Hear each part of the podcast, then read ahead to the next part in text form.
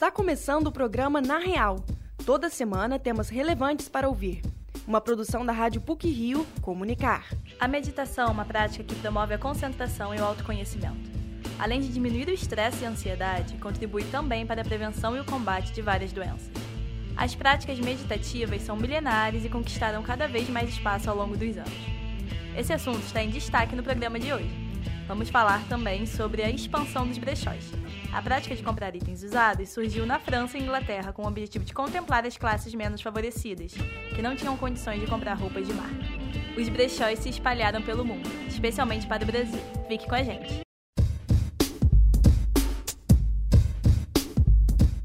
Os benefícios da prática de meditação vão desde a melhora da cognição até um sono mais proveitoso. A meditação chegou a sofrer resistência por conta de sua ligação com algumas religiões asiáticas. Vamos entender um pouco mais sobre essa saudável prática na reportagem de Augusto Werneck.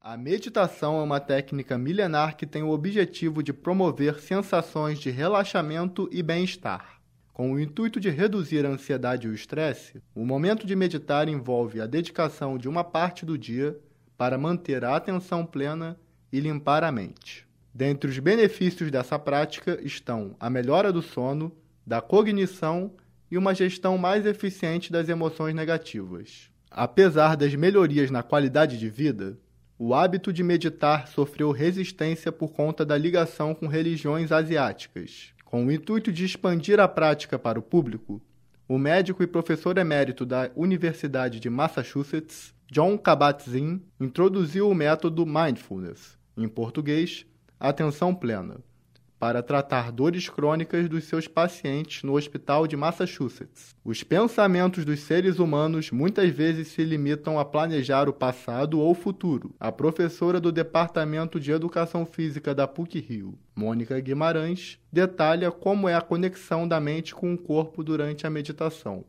quando a gente começa a meditar é que a gente se torna mais presente.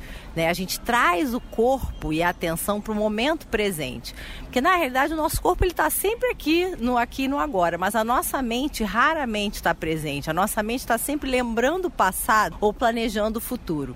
Quando a gente começa a meditar, a gente traz a atenção para o momento presente. A gente não tem ideia dos nossos pensamentos. Após um retiro espiritual de 10 dias, o médico John Kabat-Zinn decidiu levar a meditação de forma secular através da criação da Clínica de Redução do Estresse, no Hospital de Massachusetts. Com os alívios nas dores de seus pacientes, o Mindfulness se tornou um sucesso. O professor do Centro de Promoção Mindfulness, Márcio Sussumo, explica como John Kabat-Zinn ajudou a democratizar as práticas meditativas pelo mundo com essa retirada, eu diria, dessa roupagem religiosa, ele conseguiu beneficiar muita gente e começou a fazer pesquisa em cima dos possíveis mecanismos e processos e efeitos que um grupo poderia obter vivendo os exercícios que ele estava propondo lá.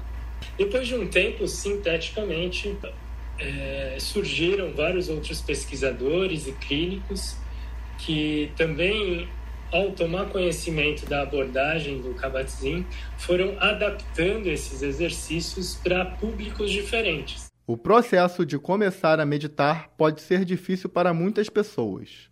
Márcio Sussumo ensina como dar os primeiros passos no mundo da meditação. O primeiro passo é experimente. O universo meditativo é enorme, de diferentes práticas, experiências, técnicas, filosofias, visões de mundo, visão de corpo, visão de psique.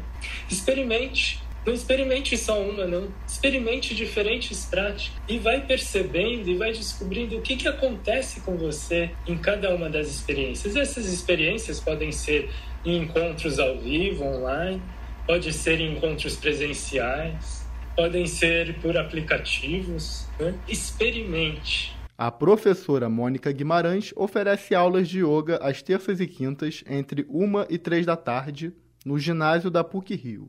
Para se matricular, basta enviar um e-mail para lucianamatos, com dois t's, arroba puc-rio.br.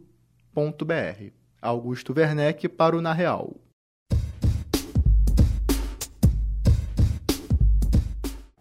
O consumo consciente é um dos responsáveis pela expansão dos brechós. Essa prática de comprar objetos e roupas usados vem aumentando ao longo dos tempos. A reportagem é de Larissa Nascimento. O consumo consciente tem sido responsável pelo crescimento dos brechóis. Este mercado tem ganhado destaque pelo baixo custo de investimento e se destacado como um modelo de negócio rentável. Os estados Rio de Janeiro e São Paulo já são promissores em franquias deste setor. O brechó surgiu durante o século XIX na França e Inglaterra. A prática de comprar itens usados era efetuada por meio das pessoas de classe baixa, que não tinham condições financeiras para comprar produtos novos nas lojas devido ao alto custo. No Brasil, o estado do Rio de Janeiro foi pioneiro no ramo. Há alguns anos, esse modelo de negócio era utilizado para vendas e compras de objetos de outras épocas que tinham algum valor ou representação histórica. Hoje, o setor se modernizou e a venda é especialmente de roupas. A popularização deste comércio está associada à mudança de cultura. Antigamente, as peças vinham com defeitos e fugiam da tendência de moda. Atualmente, as peças são semi-novas, passam por curadoria e são higienizadas. A professora de design da PUC Rio e pesquisadora de moda circular, Bárbara Cruz, destaca o momento de difusão dos brechóis. Essa questão dos brechóis, assim, essa valorização da compra de roupa de segunda mão e essa mudança no setor aconteceu mais assim de poucos tempos para cá, de poucos anos para cá. É, 2014, 2015 começa essa mudança, então foi a partir mais ou menos ali com a pandemia, a pandemia acelerou esse processo e depois com essa com a volta aí do comércio, né, depois da pandemia, teve esse esse grande incremento no setor de brechóis. A moda circular concentra um grande público engajado nas questões sociais e ambientais. Reduzir a quantidade de compras, reutilizar e aumentar o tempo útil de uma peça é o objetivo dos consumidores deste segmento. Fundadora de um brechó localizado na zona oeste do Rio de Janeiro, Mariana Bento comentou sobre como o modelo pode ser uma ferramenta de combate à produção de roupas em larga escala. Que a moda e a produção assim em, em, grande quantidade é uma mudança muito grande que tem que acontecer na mentalidade das pessoas, sabe? De influenciadores, de consumidores, de marcas, é, o tanto de dinheiro também que, que a moda faz também de uma forma errada, é, com trabalho escravo e tudo mais. Então é muita coisa que tem que acontecer para o brechó ser assim oficialmente o nosso método de compra. A inflação do país é um dos fatores que influenciam o crescimento desse setor alternativo de moda. Um exemplo disso tem sido o alto preço de peças novas das lojas de departamento, assim como as marcas internacionais que se instalam no Brasil e elevam o preço dos produtos devido ao valor dos impostos. O crescimento dos brechóis tem promovido a expansão de filiais pelo Brasil. Alguns microempreendedores do ramo já conseguem se manter apenas com o lucro desse estabelecimento.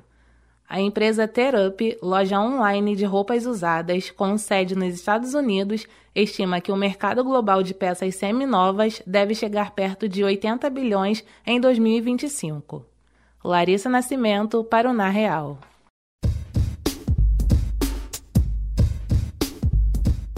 E, para finalizar a edição do Na Real de hoje, algumas pílulas sobre o que foi ou será destaque nas mídias. Pílulas da Semana Está disponível em plataformas digitais filme Maestro, dirigido e protagonizado por Bradley Cooper, astro de sniper americano e nasce uma estrela. O longo é uma biografia do lendário músico Leonard Bernstein e conta sobre o relacionamento dele com a atriz Felícia Montealegre, com quem foi casado por mais de 25 anos. Ela será interpretada pela indicada ao Oscar Carey Mulligan. O filme foi indicado a quatro Globos de Ouro e é a principal aposta da Netflix para o Oscar de 2024. A cantora Alcione e o cantor Thier se apresentam neste sábado, 23, no Via Music Hall. O show faz parte de uma série de eventos programados em comemoração aos 50 anos de carreira da cantora maranhense. O local abre às 9 da noite e o primeiro show deve acontecer por volta das 11 da noite. A casa de shows fica na rodovia Presidente Dutra, número 4200, Parque Barreto, São João de Meriti.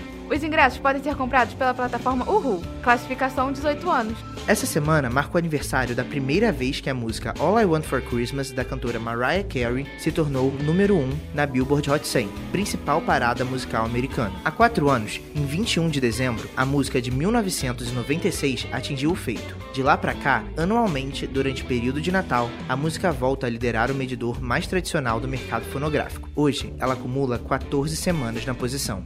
O Rio de Janeiro já está em ritmo de carnaval e os ensaios das escolas de samba já começaram. A quadra do Salgueiro recebe mais uma vez os apaixonados pelo ritmo neste dia 23, das 9 da noite até as 3 da manhã. O evento será no Sambódromo, Rua Marquês de Sapucaí, no bairro Santo Cristo. Os ingressos podem ser comprados pelo site Fever e custam 350 reais. O tradicional Réveillon de Copacabana terá apresentações de fortes emoções na areia da praia mais famosa do mundo. Além do lendário show de fogos de artifício, neste ano o evento terá três palcos. O palco principal, em frente ao Copacabana Palace, contará com a presença das cantoras Glória Groove, Luísa Sonza e Ludmilla, e da bateria da Imperatriz Leopoldinense, vencedora do último carnaval. O segundo palco, dedicado ao samba, terá como atrações os artistas Jorge Aragão, Belo, Diogo Nogueira, Tereza Cristina e Natan. No terceiro palco, a música será comandada por DJs. Por hoje é só. Esse episódio foi apresentado por Júlia Moedo, com pílulas de Ana Carolina Lima e Pedro Coutinho, e edição sonora de Pedro Coutinho. O programa Na Real tem supervisão e edição do professor Célio Cão. Lembramos que a Rádio PUC faz parte do Comunicar Jornalismo, que é coordenado pela professora Carmen Petit. Até a próxima semana!